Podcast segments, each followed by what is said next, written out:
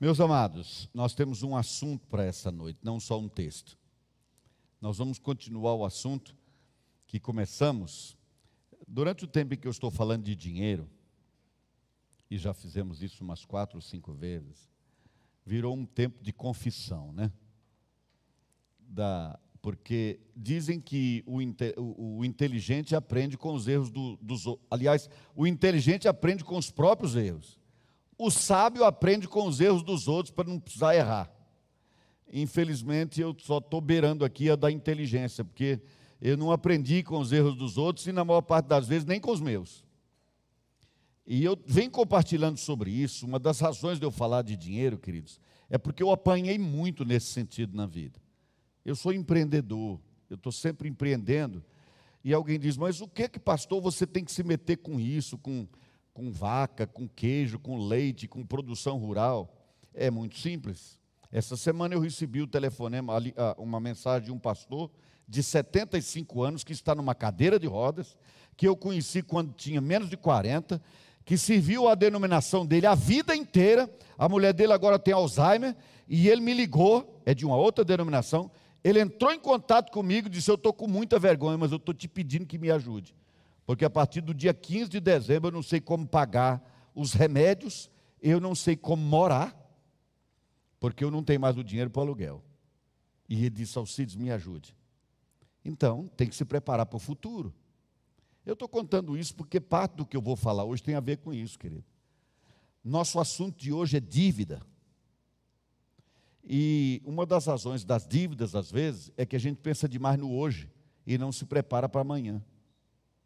Não se prepara para amanhã.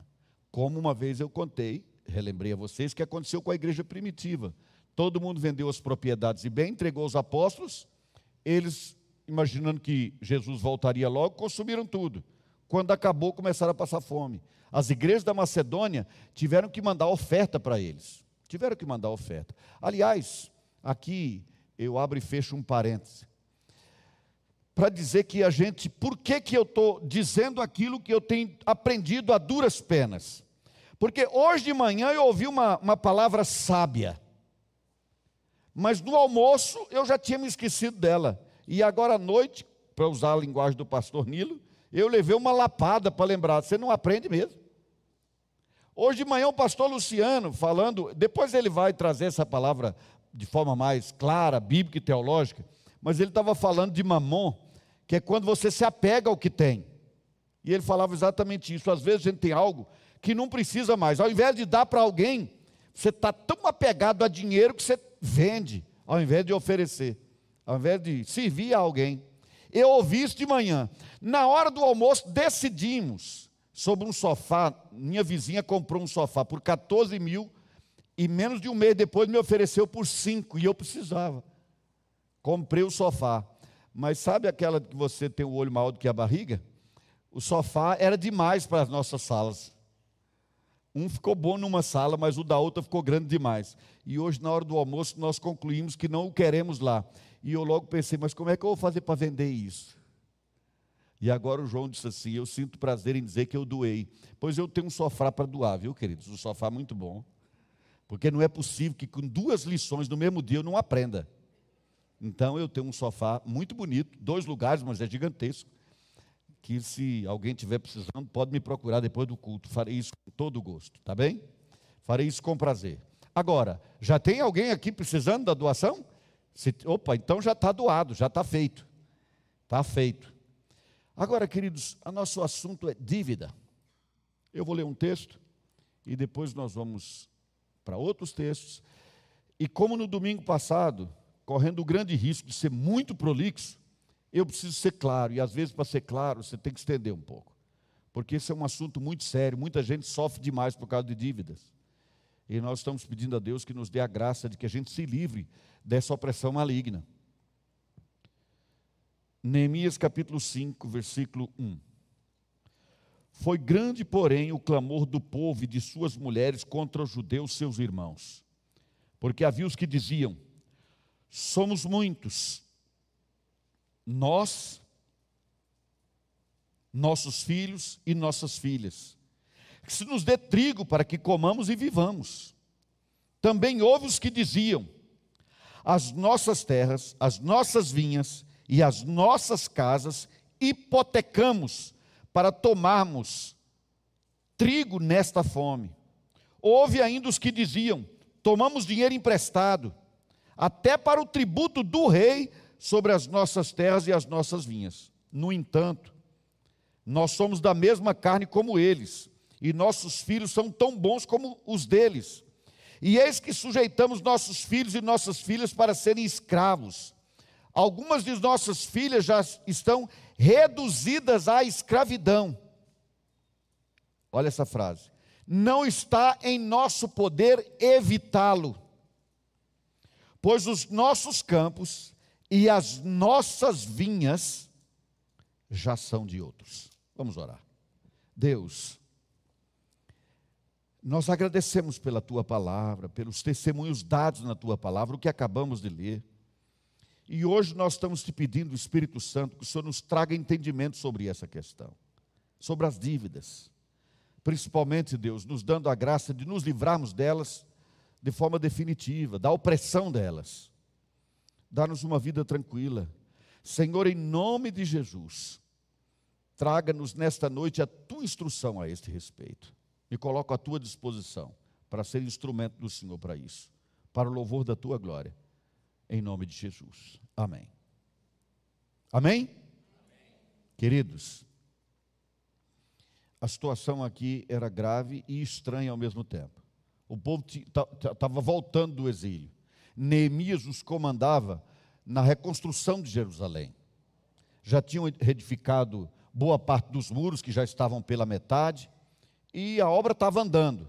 Mas para fazer a obra, muitos deles tiveram que deixar suas terras que estavam sendo devolvidas, mas estavam praticamente abandonadas.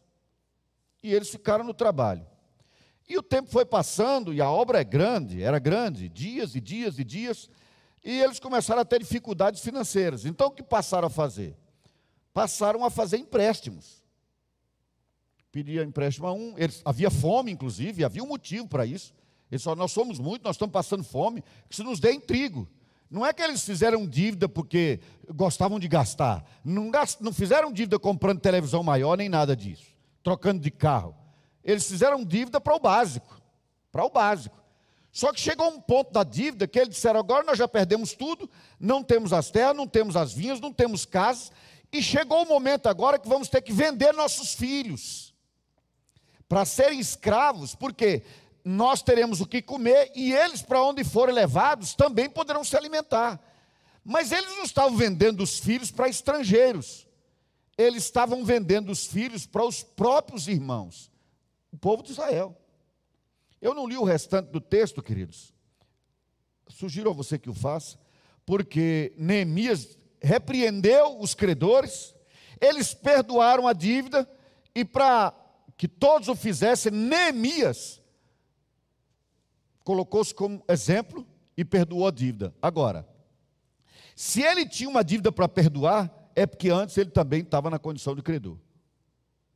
Daquela confusão, daquela situação difícil toda. E isso se parece muito, queridos, com o cotidiano da vida em sociedade, principalmente hoje. Essa semana eu tive um problema com o banco. Tenho uma conta no Banco do Brasil e a minha senha da minha conta foi cancelada por suspeita de fraude acho que umas cinco ou seis vezes. Cada operação que fazia, tinha que voltar ao banco, fazer nova senha. Foi uma novela. E aí, isso faz lembrar a gente que nós estamos na mão do sistema financeiro.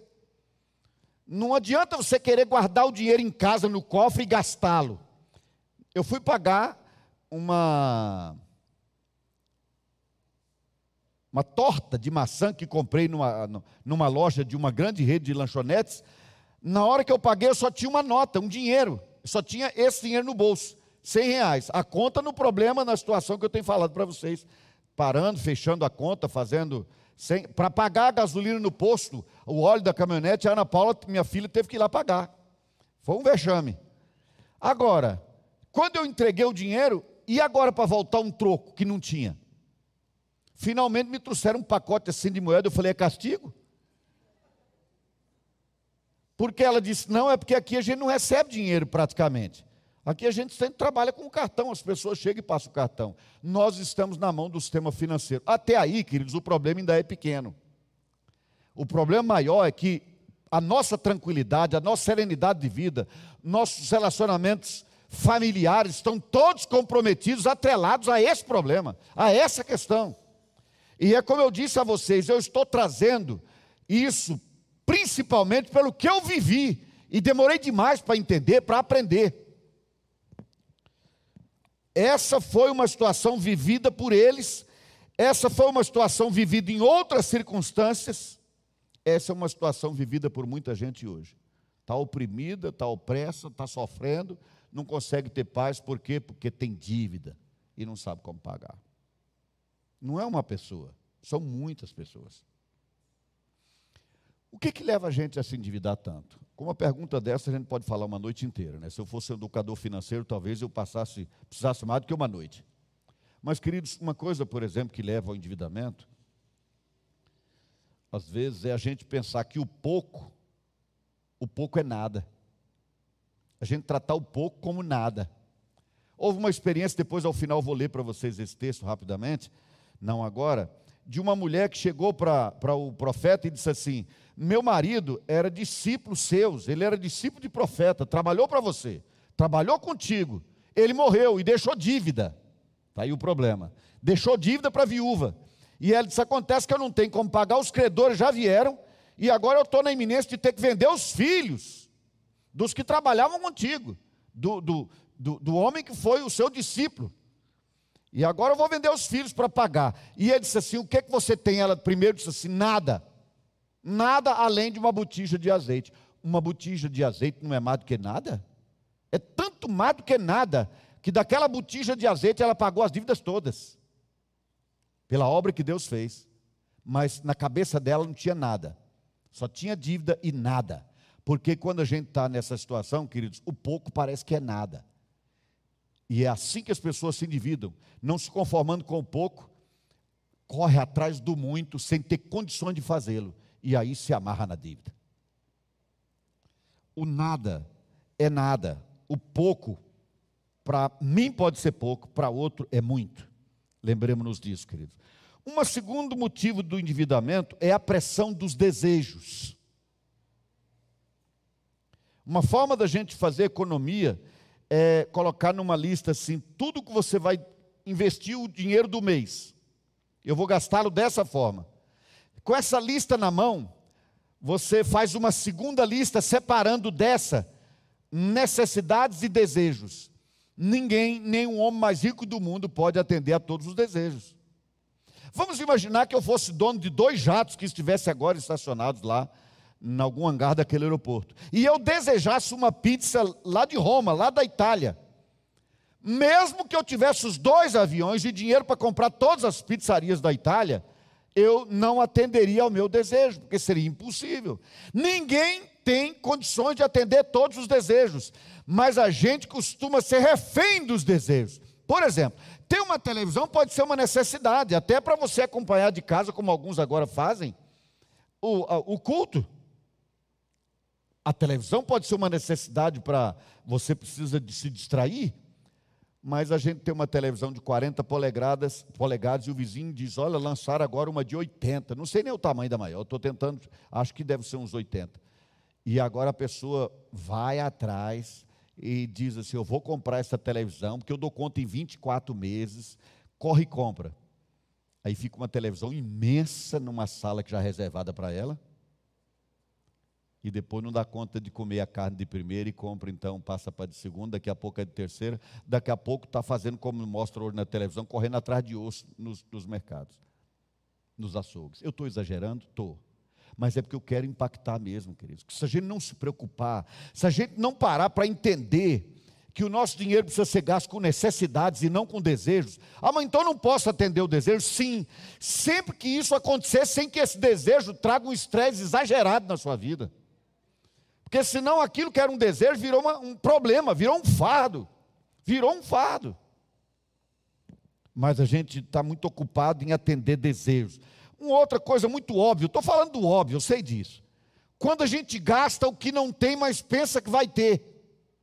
Por exemplo, você tem um salário. Então você gasta antes de receber. Ainda não tem o dinheiro, mas já gastou. Geralmente é assim que acontece na maior parte das vezes. A gente gasta o que ainda não tem. O que ainda não está no bolso, não está no bolso. Não está na sua conta. Mas aí faz o gasto. E pensando, mas eu pago. A gente faz dívida demais dessa forma, querido. Porque a gente só olha e diz assim: não, eu vou ter esse dinheiro. Depois acontece um outro problema, que é uma outra forma de endividamento. A gente trata o dinheiro com emoção. Por exemplo, um dos maiores problemas financeiros que mais me deram vergonha na vida até hoje foi vender uma área para um pastor e eu não peguei o cheque nem nada. Falei, não, você já vai fazer, depois você faz o pagamento no negócio seguinte que já está feito. Não peguei o cheque. Na hora de receber o negócio feito lá na frente, ele disse, não, não quero mais o negócio. Falei, mas você já fez. É, mas eu não quero. Minha mulher você conhece. Eu não fiz negócio com ela, não fiz contigo. Honra a tua palavra. Não, sinto muito. Vocês não imaginam o que eu passei. Por exemplo, eu já estava preparando a minha aposentadoria. Naquela ocasião, tem muitos anos, eu estava fazendo devagarinho, como primeiro aluguel, para ter um segundo, um terceiro e um quarto, 22 aluguéis. Estava para finalizar o primeiro para ser alugado. Naquela ocasião, valia a avaliação das imobiliárias 89 mil, tive que vender por 42 para não passar mais vergonha. Por quê? Porque, queridos, dinheiro não tem emoção e banqueiro não tem mãe. Se você fez uma conta com alguém, não tem essa, eu confio na sua palavra. É papel, é preto no branco. A gente fica, não, com muito, muita fraternidade, está tudo na confiança. E a, é aquela ideia, não, é um pastor, ele vai dar o cano, e me pastor dá o cano, querido. Especialmente, especialmente quem se faz passar por pastor. Porque, como disse uma vez o Vailson, não tem pastor picareta, mas tem picareta que se faz passar por pastor. E me põe numa fria muito grande. Porque eu confiei numa pessoa quando, na verdade, eu tinha que ter feito documento. Agora ele seria obrigado a honrar com o que acertou. Não honrou. E o que aconteceu? Nos apertamos absurdamente. Foi um tempo de vergonha. Foram três anos de vexame na minha vida. Por quê? Porque dinheiro não se trata com emoção. Dinheiro é matemática, querido os bens que Deus nos confia, nós temos que tratá-lo com zelo. O que Deus nos confia é com zelo. O carro que está estacionado lá fora, um alívio que eu tenho na minha vida, que o Senhor me ensinou quando eu tinha 18 anos ainda, o alívio é que se eu sair daqui e tiverem roubado aquele carro, será um problema sim, vou registrar um BO sim, mas eu sei que roubaram o carro de Deus. Porque não ter alguma coisa como da gente é um alívio enorme. Você não fica angustiado, apegado. Percebe, querido? Então, quem vai dar um sofá a você, querida, é o Senhor, porque é dele. Tudo é dele. A gente precisa ter esse entendimento agora. Já que Deus confiou a mim, eu tenho que tratar com zelo. O carro Deus confiou a você, trate com zelo. A casa Deus confiou a você, trate com zelo. Seja o bem que for que Deus confiou a você, trate com zelo, porque nós acabamos de ler na palavra do Senhor que tudo é dele, e cuide bem daquilo que é de Deus. E tudo que está à sua disposição é de Deus. Então trate com zelo, não trate com desdém, não jogue fora, não ponha fora. Não trate só com emoções, trate corretamente, matematicamente, com papel passado. É melhor se fazer. Já me dei mal demais com isso, queridos. Já me dei muito mal com isso. E é horrível, é horrível. Você confia na pessoa, tem a palavra, mas não tem documento nenhum. E agora, alguns esperam morrer para a palavra desaparecer. Isso não pode acontecer. Não pode. Isso traz endividamento também. Tratar dinheiro com emoção, acreditar na palavra. Pode ser que a palavra dele seja verdadeira, mas põe no papel. Põe no papel. Queridos, eu penso assim: eu faço um negócio, como eu fiz com meu irmão Mário. A família toda está sabendo porque a minha palavra tem que ser garantida por todos os outros. É claro assim. É assim que deve ser. A gente tem que tratar com seriedade isso. Eu sofri demais por não fazê-lo muitas vezes. Tratei dinheiro com emoção. Um dos grandes problemas que eu tive sempre nos negócios que abri era a dificuldade de tratar com os funcionários, com os colaboradores, porque eu não tratava como um, um empreendedor, eu tratava como pastor. Ele tinha me dado um prejuízo gigantesco, aí eu ia conversar, ele chorava e eu mantinha. Isso aconteceu demais já. É um erro. É um erro, porque essas coisas se tratam com seriedade. Com seriedade. Outra coisa que a gente deve ter. Bom, eu, eu, se eu for mencionando isso toda a vida, não vou adiante, eu preciso ir. Uma outra forma de se endividar. Provérbios 22, 26 e 27. Esse eu quero ler. Porque é, um, não é, é, é uma orientação bíblica, um conselho dado que muita gente não segue. E não é fácil de não seguir, porque tem sempre alguém precisando, alguém querendo. O que que esse texto diz para não fazer? É Provérbios, vê se eu me lembro, Provérbios 22, 26 e 27. Presta atenção nisso aqui. Não estejas entre os que se comprometem e ficam por fiadores de dívidas. Pois se não tens com que pagar, porque arrisca perder a cama de debaixo de ti. É um negócio complicado, queridos, porque o mundo hoje funciona assim, pelo, comandado pelo sistema financeiro, e eles exigem fiador. Então você vai ser fiador. Uma hora você pode precisar de um fiador. E uma hora você pode ser procurado para ser fiador. Vou dar dois conselhos muito práticos.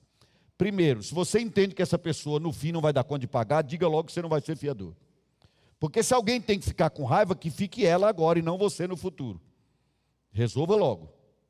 Mas se você entende que é cristão da sua parte ajudar, faça primeiro a seguinte conta: se esta pessoa não pagar essa dívida, eu consigo pagar sem sofrimento, sem ter que chorar por isso.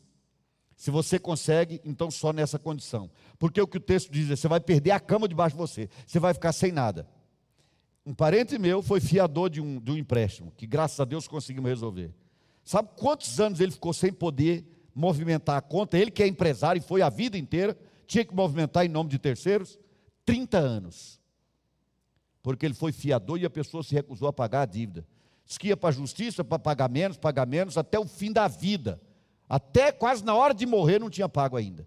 Graças a Deus tivemos um insight dado por Deus e eu dei uma indicação que a dívida foi paga uma dívida de 100 mil que terminou em 4 milhões e 900 mil. E ele era o fiador. Qualquer dinheiro que ele pusesse na conta, a justiça pegava para pagar isso aí. Então, querido, a orientação é: você não faça dívida para você e nem assuma a dívida dos outros. Mas se não tiver jeito, e às vezes não tem jeito, às vezes é preciso, porque pode acontecer de você precisar de um fiador, faça as contas e pensa assim: se ele não pagar, eu consigo pagar, sem sofrer, consigo. Então você é seu fiador. E acompanhe. Se não pagar, você assuma logo e evita a briga. Você já assumiu que te deram um cano.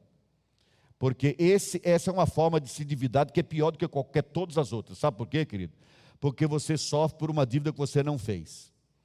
Você tem problema pela dívida dos outros. Então o texto aqui é muito claro. Não se ponha como fiador da dívida de ninguém. Mas nesse sistema financeiro, se não tiver jeito, você precisa ajudar um parente. Agora eu vou dar esse conselho. Isso que eu falei sobre se alguém tem que ficar com raiva que seja outra pessoa, serve para os parentes também, viu, queridos? Serve para parente também. A gente tem que tomar cuidado com isso. Vou dizer mais uma vez: não trate dinheiro com emoção. Se eu não tivesse tratado dinheiro com emoção, sabe o que acontece de curioso, querido? Nós não acabamos de negociar esse lote aqui, não tem uma venda ali por 7 milhões? Eu não sei se era o terceiro ou quarto aqui para frente, sabe de quem era? Da Ana e meu. E da Ana Paula e do Diogo Henrique. Mas eu tratei o que Deus pôs na nossa mão com emoção. Fui ajudar alguém. Nós já teríamos um lote para a igreja há muito tempo. Deus o colocou na minha mão quando esses lotes aqui estavam sendo vendidos, só tinha mais dois. E eu tinha o dinheiro todo para pagar isso aí. Paguei. Eu, na, na hora de pagar, eu falei, vou amanhã levar o dinheiro. Naquela noite, um parente tinha um problema. E eu resolvi o problema dele e sobrou para mim, no lugar desse lote, um opala velho. O que Deus puser na tua mão, trata com zelo. Veja bem, não seja mesquinho, não seja usurário, não seja usurário. Por isso o Senhor teve que falar para mim duas vezes para eu entender que ao invés de vender, eu tenho que dar. Ouvi hoje de manhã, ouvi agora à noite. Eu não vou sair distribuindo o que Deus puser na minha mão, a menos que eu receba a direção de Deus, isso é claro. Não vou. Aí você diz, pastor, eu também estou precisando de um carro, especialmente se tiver uma carroceria. Você tem uma caminhonete, dê essa para mim. Não, não vou dar, pode chorar que eu não dou. Porque não é uma questão de dizer assim, dê tudo que você tem para os outros. Não. Ouça o que o Senhor tem para te dizer. Eu ouvi de uma pessoa aqui na igreja um dia desse uma coisa muito sensata. Uma pessoa pobre de uma outra igreja chegou para ele e falou assim: Meu irmão, você tem muitos bens, me dá um carro, eu preciso de mais de um carro. Aí vem, né? Para a obra de Deus, para isso, para aquilo. Ele disse: Não, porque Deus está falando isso para você, mas a minha ele não falou. Se Deus puser no meu coração para te dar o carro, eu dou. Mas ele não pôs, não, não vou te dar carro nenhum. A gente não trata aquilo que Deus põe na nossa mão, queridos, com emoção, trata com, racionalmente, com lógica, porque Deus te confiou. Trate com zelo, trate com zelo. Ok. Aí, amados, a gente faz a seguinte pergunta: quando é que a gente, a nossa dívida está grande demais? Porque veja bem, todos nós, querendo ou não, nos endividamos. Vou dar exemplo. Mais uma vez, o sistema como o mundo está funcionando. Eu já vou começar a gastar energia do mês de dezembro, de novembro, a partir de segunda-feira. A partir de amanhã eu estou gastando a energia que eu ainda não paguei. Ela não é minha. Eu estou fazendo uma dívida. A gente chama isso de contas, contas a pagar. Mas eu estou me endividando todo dia gastando aquela energia. Tá certo, querido? Para ter o telefone, você se endivida todo dia. Para ter a televisão em casa, você se endivida todo dia. Essas contas fazem parte desse dia a dia. Quando é que a gente entende que já está indo longe demais? A nossa dívida cresceu além do que deveria. Eu trago aqui três colocações sobre isso. Primeiro, quando aquilo que nós chamamos de conta vira dívida, é o começo do entendimento. Por exemplo, eu tenho a conta de energia para pagar todo mês. Quando eu não pago aquele mês, nem no outro, nem no outro, nem no outro, nem no outro, isso virou uma dívida.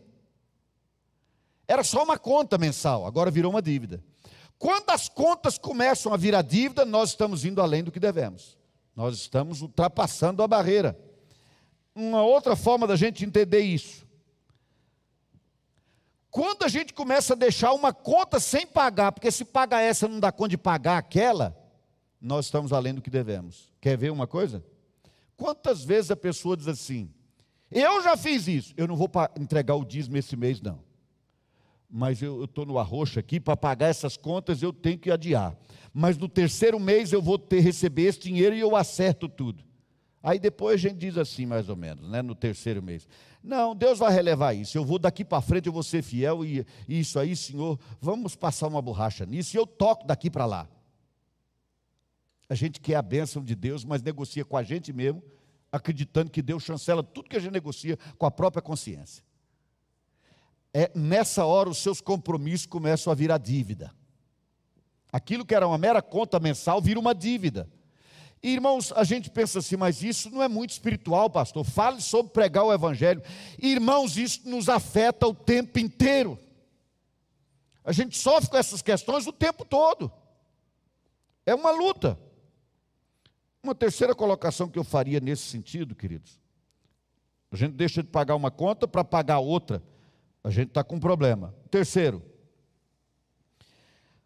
quando a gente começa a ser oprimido pela seguinte pergunta: como é que eu vou fazer para pagar isso? Quando chega a esse ponto, já extrapolou. Quando chega a hora da pergunta angustiante, diz: como é que eu vou fazer, meu Deus? O que é que eu faço, meu Deus? Quando chega essa pergunta, já passou do fundo do poço. Agora, queridos, Sejam sinceros só com vocês mesmos. A pergunta é retórica. Quantas vezes na sua vida você já passou por isso? Meu Deus do céu, como é que eu vou fazer para acertar isso agora?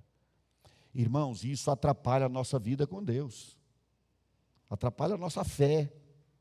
Porque agora a gente se angustia, só pensa nisso, se preocupa com isso, corre atrás disso. Agora eu vou dizer uma coisa terrível. É nessa hora que para mim é uma lapada. Vou usando sempre a tua linguagem, tá, Nilão? É uma lapada por quê, queridos? Porque a gente devia aprender com a primeira e não fazer a segunda. E eu só aprendo lá pela décima, eu sou de dura serviço. A gente devia aprender logo. Aliás, o melhor seria aprender com o erro dos outros, para não ter que passar por ele. Mas eu aprendi nessa questão muito mais apanhando do que vendo o que estava acontecendo com os outros, sofrendo, na luta. Porque Deus seja louvado, conseguimos fazer um pequeno patrimônio. Porque o que Deus nos confiou, queridos, o caminho para isso foi o nosso sustento mensal. Né? O nosso sustento mensal. É uma coisa curiosa, porque a pessoa olha e diz assim: mas deve ganhar muito dinheiro, porque essa casa aí que mora. E o pastor aparece com uma moto 1.200, zero bala na igreja. Eu queria aprender a aparecer com uma Hilux, que eu gosto muito de caminhonete, só não tem porque o dinheiro não dá. Eu não tenho problema com isso, querido. Porque eu sei da minha vida e sei como eu faço para chegar lá. A luta que é, o investimento que é para termos uma casa, para termos carro para andar, fazenda que tivemos. Nós sempre caminhamos em investimentos. Só que eu exagerei muitas vezes. Exagerei muitas vezes. E aí chega aquele ponto que você diz assim: como é que eu vou pagar? Eu já disse lá atrás, na época, alguns souberam do nosso plantio de batata doce, e que aconteceu simples. Como é que eu vou pagar? Simples, fiquei sem a fazenda. Fiquei sem a fazenda. Que foi uma novela para comprar. E agora eu estou me arrependido e triste? Não, agora eu aprendi uma lição. Aprendi toda? Não, pelo menos uma grande parte dela. Entenda isso, querido.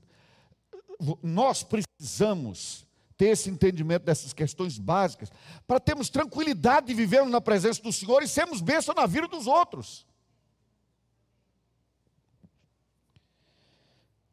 Que tipo de mal pode trazer o endividamento, queridos? Primeiro, o estresse, né? Essa palavra fecha tudo. O estresse pode chegar na sua casa e na sua vida por causa das dívidas. É muito difícil uma pessoa muito endividada que não seja estressada.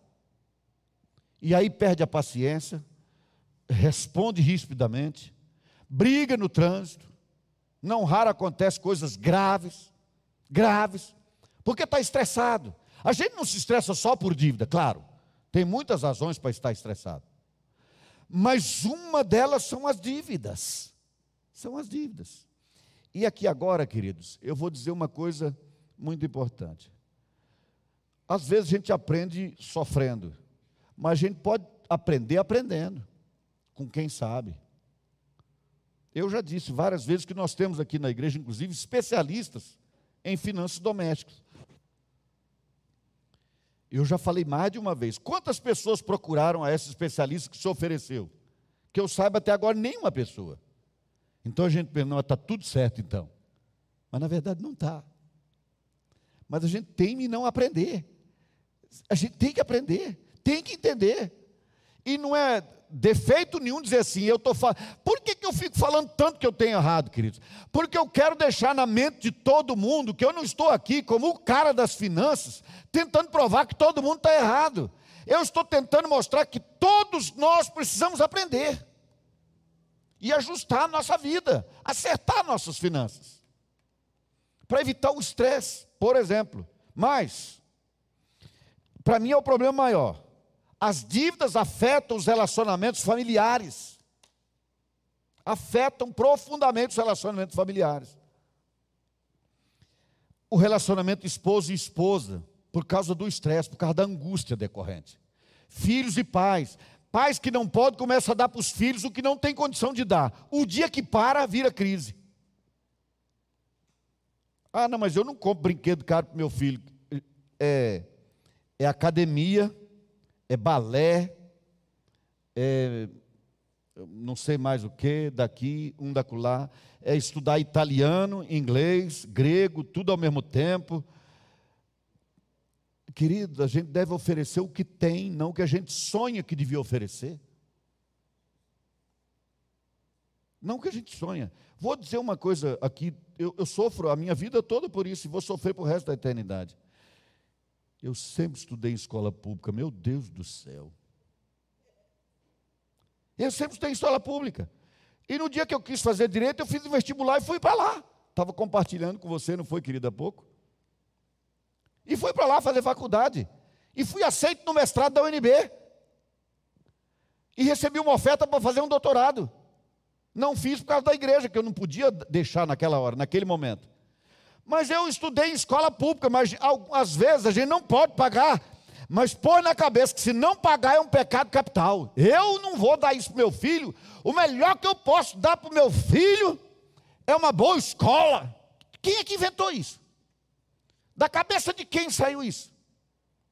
O melhor que pode oferecer os pais aos filhos é viver bem.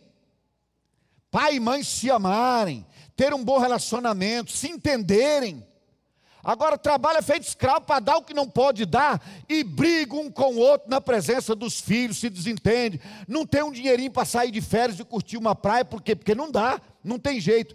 Querido, o que você tem que ser para os seus filhos é exemplo de vida, de vida cristã. E se algum dia ele tiver que estudar numa escola é, é, pública e não der conta de fazer balé, então não faça. Filho, eu vou te expor um pouquinho. Desculpe. Se eu tiver que expor alguém, tem que ser Diogo e Ana Paula, né, queridos? Porque aí a gente acerta tudo em casa. Eu nunca tive condição de botar o Diogo para estudar em escola de inglês. Nunca paguei escola de inglês para ele. O salário não dava para pagar. Thomas, não sei das quantas. Mas o Diogo dá aula hoje na, na, na, na área dele em inglês para americanos.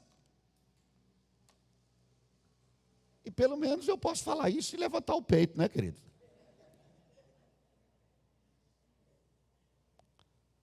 A minha filha, o meu filho, são exemplo disso. Eles não são infelizes, são pessoas realizadas, felizes, mas só receberam o que eu podia dar. Mas há uma, uma ideia equivocada hoje que tem que dar o que não pode. Então, queridos, os relacionamentos familiares se desajustam quando a gente quer viver o que não tem condição de viver. Um terceiro ponto de, de, de problema, de mal do endividamento, querido, é o ressentimento com os credores. O irmão te empresta o dinheiro. Na hora que ele te cobra o dinheiro, não é mais irmão. Se ele cobrar uma vez, já é um problema. Se ele cobrar duas, três, quatro e disser assim: Eu quero o seu carro, porque o acertado é acertado. Combinado não é caro nem barato, é justo. Você me deve ter um carro, eu quero o carro. Você é um sem coração. Neemias perdoou a dívida, você não perdoa. Sempre é desse lado. Eu conheci um banqueiro aqui em Goiás, e ele disse isso, eu achei curioso. Ele disse, pastor, a pessoa vai lá para a igreja, pede oração para Deus mexer no coração do meu pessoal lá, para liberar um empréstimo. Aí eu libero um empréstimo. Quando eu vou para receber e não aceito casa nem carro, porque eu não negocio carro e casa, eu, meu negócio é dinheiro. Aí eu viro representante do capeta na vida dessa pessoa. Agora eu não sou mais a resposta de oração. Agora eu sou a maldição do inferno na vida dela. Então por que, que ela pegou o dinheiro comigo? Eu não ofereci. E é uma verdade, é uma verdade. Por que, que a gente faz isso, querido?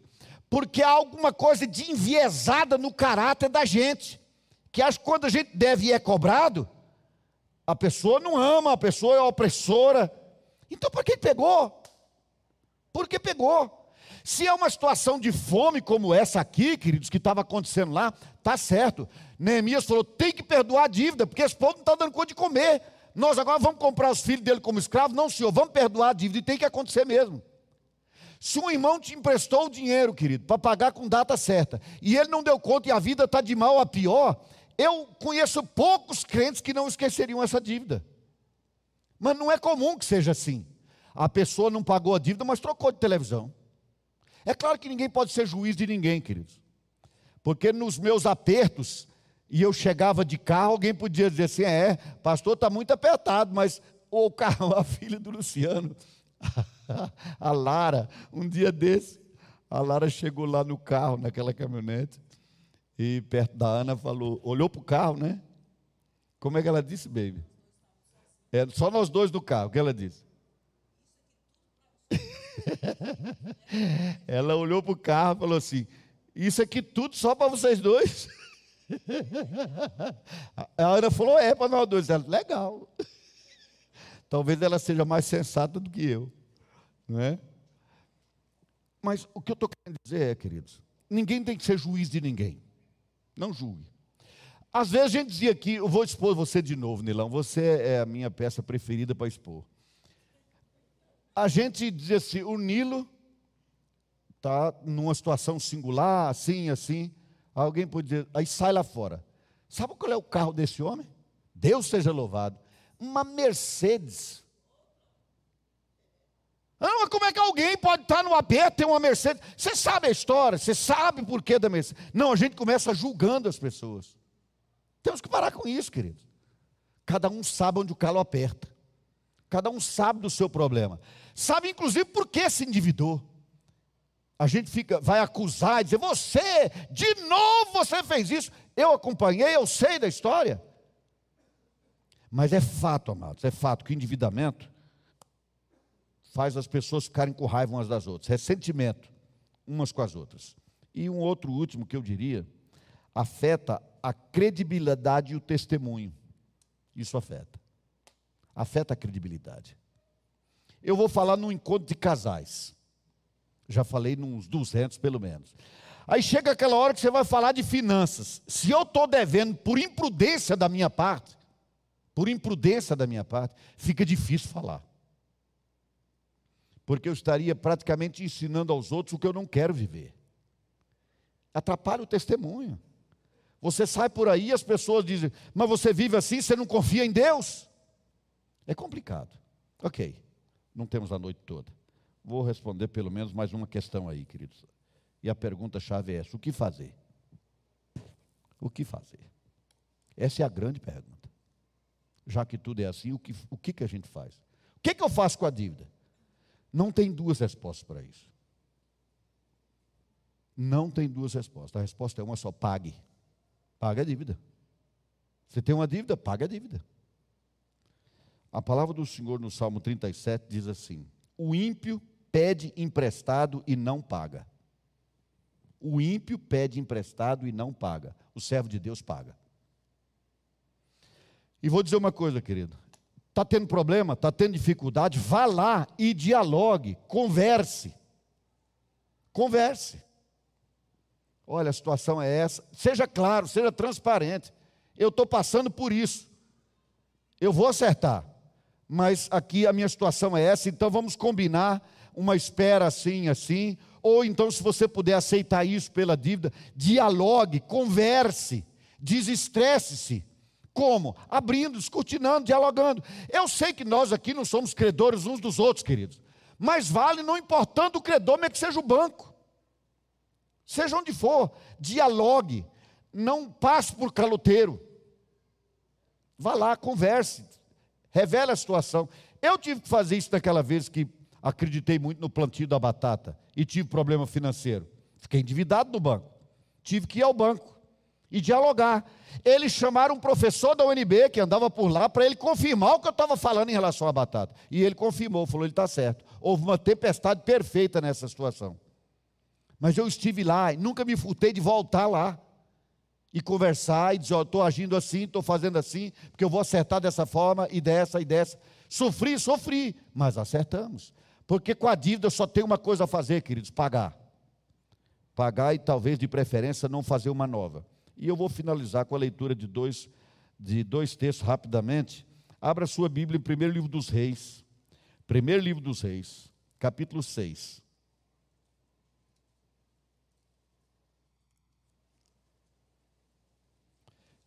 No capítulo 6, versículos, a partir do versículo 1, nós vamos ter essa história aqui interessante.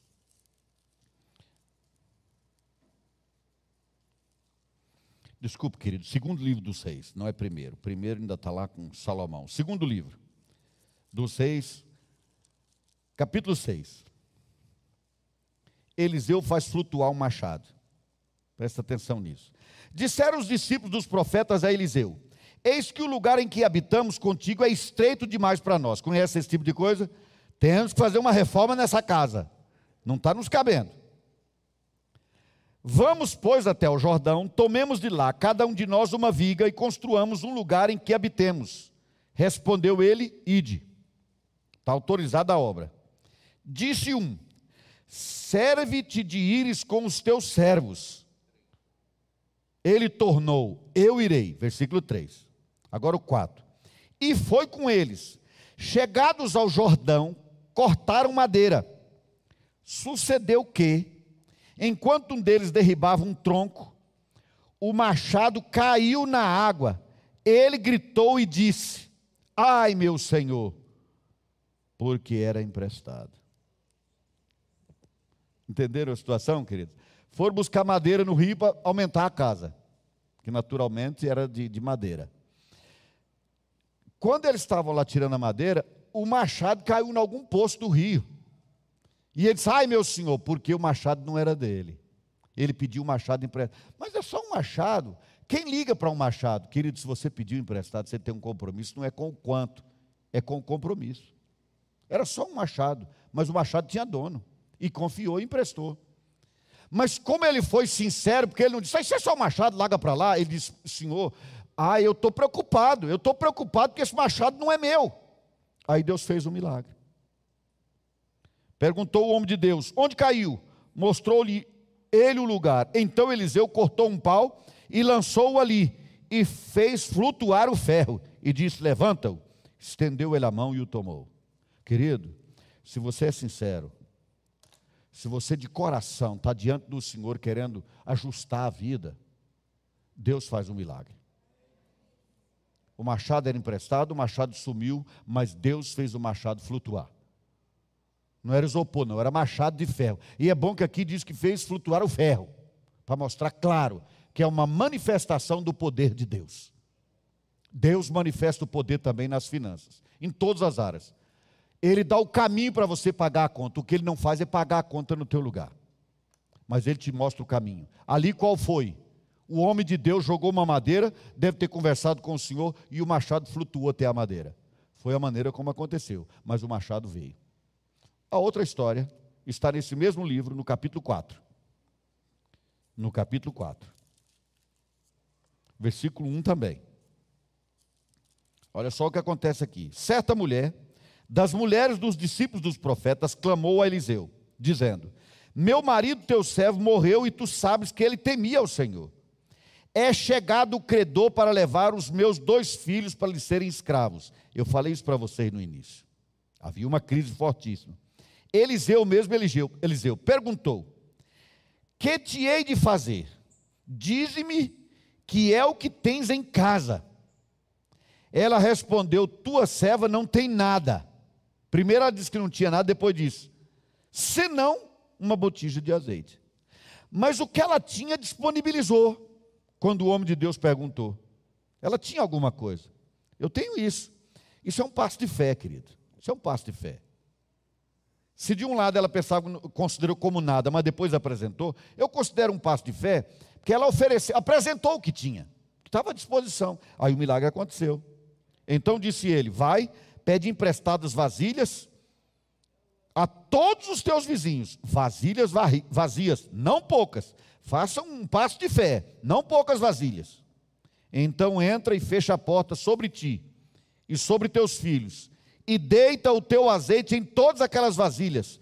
Põe a parte que estiver cheia. Partiu, pois, dele e fechou a porta sobre si e sobre seus filhos. Estes lhe chegavam as vasilhas e ela as enchia. Cheia as vasilhas, disse ela a um dos filhos: Chega-me aqui mais uma vasilha. Mas ele respondeu: Não há mais vasilha nenhuma. E o azeite parou. Então foi ela e fez saber ao homem de Deus e disse: Digo, ele disse: Vai, vende o azeite e paga a tua dívida, e tu e teus filhos vivei do resto. Vejam bem, irmãos, que num, num, Deus não abriu o céu e o azeite despejou num latão que tinha na casa dela. Isso não é assim. Ele falou: vamos trabalhar. Vai na vizinhança toda e pede vasilhas emprestadas. E traz para cá. E derrama azeite nessas vasilhas. Enquanto tinha uma vasilha vazia, o azeite não parou de ser derramado. Esse é o milagre. Deus pode fazer isso na sua vida também. Nas finanças do seu lar. Deus pode acertar aquilo que você está perguntando, meu Deus, como eu vou fazer? Mas não deixe de pagar. Peça a Deus o milagre. Peça a Deus para dar a você a estratégia como deu a essa mulher por meio do profeta. Deus deu uma estratégia. Pega as vasilhas, enche de azeite, agora vende. Vende, paga as contas. Veja que ele não disse assim: já que você está passando fome, eu sou um socialista e entendo que de quem está passando fome não deve cobrar dívida. Teve nada disso. Ela devia. Era dela a dívida? Do marido. Mas ela tinha um negócio chamado honra, hombridade. Descuidado foi o marido dela que não pensou que depois de morto não devia deixar dívida para a esposa. Não devia morrer endividado. Morreu mas ela foi honrou a dívida. Lembra disso, querido? A palavra de Deus por meio do profeta foi: pega esse dinheiro, paga a dívida e viva do restante. Não aproveita esse dinheiro para comprar casa nova, não aproveita esse dinheiro para televisão nova, não. Não, não, não. Paga a dívida. E o que sobrar, viva com ele. Mas é menos, viva com ele. Porque muito, pouco é mais do que nada. E a gente deve louvar o Senhor, porque a palavra do Senhor ensina que tem o que vestir, tem o que comer, esteja contente. E espere em Deus mais. Aí a gente diz assim, mas pastor, então eu tenho que me conformar e não avançar. Por que, que eles perderam o machado, queridos? Porque queriam uma casa maior. Foram repreendidos por isso? Não, o homem de Deus foi com eles fazer uma casa maior. Qual é o problema em querer uma casa mais confortável? Problema nenhum. Pelo contrário, um servo de Deus pode e deve esperar isso. Para mostrar que sou crente, eu tenho que passar fome? Tenho que morar num barraco? No barraco já morei, dou graças a Deus que nunca mais precisei. Barraco de madeira eu morei, isso é passado. Com a graça do bom Deus, na minha linhagem terminou em mim. É assim que eu, que eu oro ao Senhor, é assim que eu confio no Senhor. Agora espero ter a graça de morrer e não deixar coisa para ninguém pagar quando o Senhor me buscar. A menos que o que tem para pagar tenha com que pagar. No caso dessa mulher, não tinha. Deixou ela sem nada, só com os filhos para criar. Queridos, não tem como dizer tudo e nem é minha intenção fazê-lo. Eu tentei ser o mais claro possível. Mas volto a dizer: se você precisa de ajuda, nos procura, a gente vai indicar quem possa ajudar. Não sofra sozinho. Aprenda, caminhe, está no aperto, está na dificuldade. Vamos tentar resolver. Vamos procurar uma saída. E não pense, mas isso é uma humilhação para mim. Por quê? Eu disse mais de uma vez aqui que meti os pés pelas mãos. E aprendi sofrendo. Não precisava. E ainda tem muito para aprender. Porque aqui e acolá, esse é o problema, aqui um pouquinho de justificativo para mim mesmo, né? senão eu só saio com a culpa. Esse é um problema de empreendedor. A gente sempre quer empreender, dar um passo a mais, dar um passo à frente. E na hora de empreender, às vezes a gente dá um passo maior do que a perna. E se o passo é maior do que a perna, a queda é praticamente certa, se não tiver quem te sustente do lado. Praticamente a queda é certa. Amém, queridos? Deus vai fazer, eu creio, vou orar por isso. Que Deus te dê uma estratégia do azeite, como for. Que Deus te dê a estratégia como deu para aquela mulher. Busca vasilhas vazias. Eu vou encher e você vende. Vamos pedir a Deus que te mostre onde encontrar as vasilhas e que te dê a botija de azeite. E quando você pegar essa botija de azeite, paga o que deve. E com o restante, viva. Viva com tranquilidade para glorificar o nome do Senhor em contas equilibradas. Amém?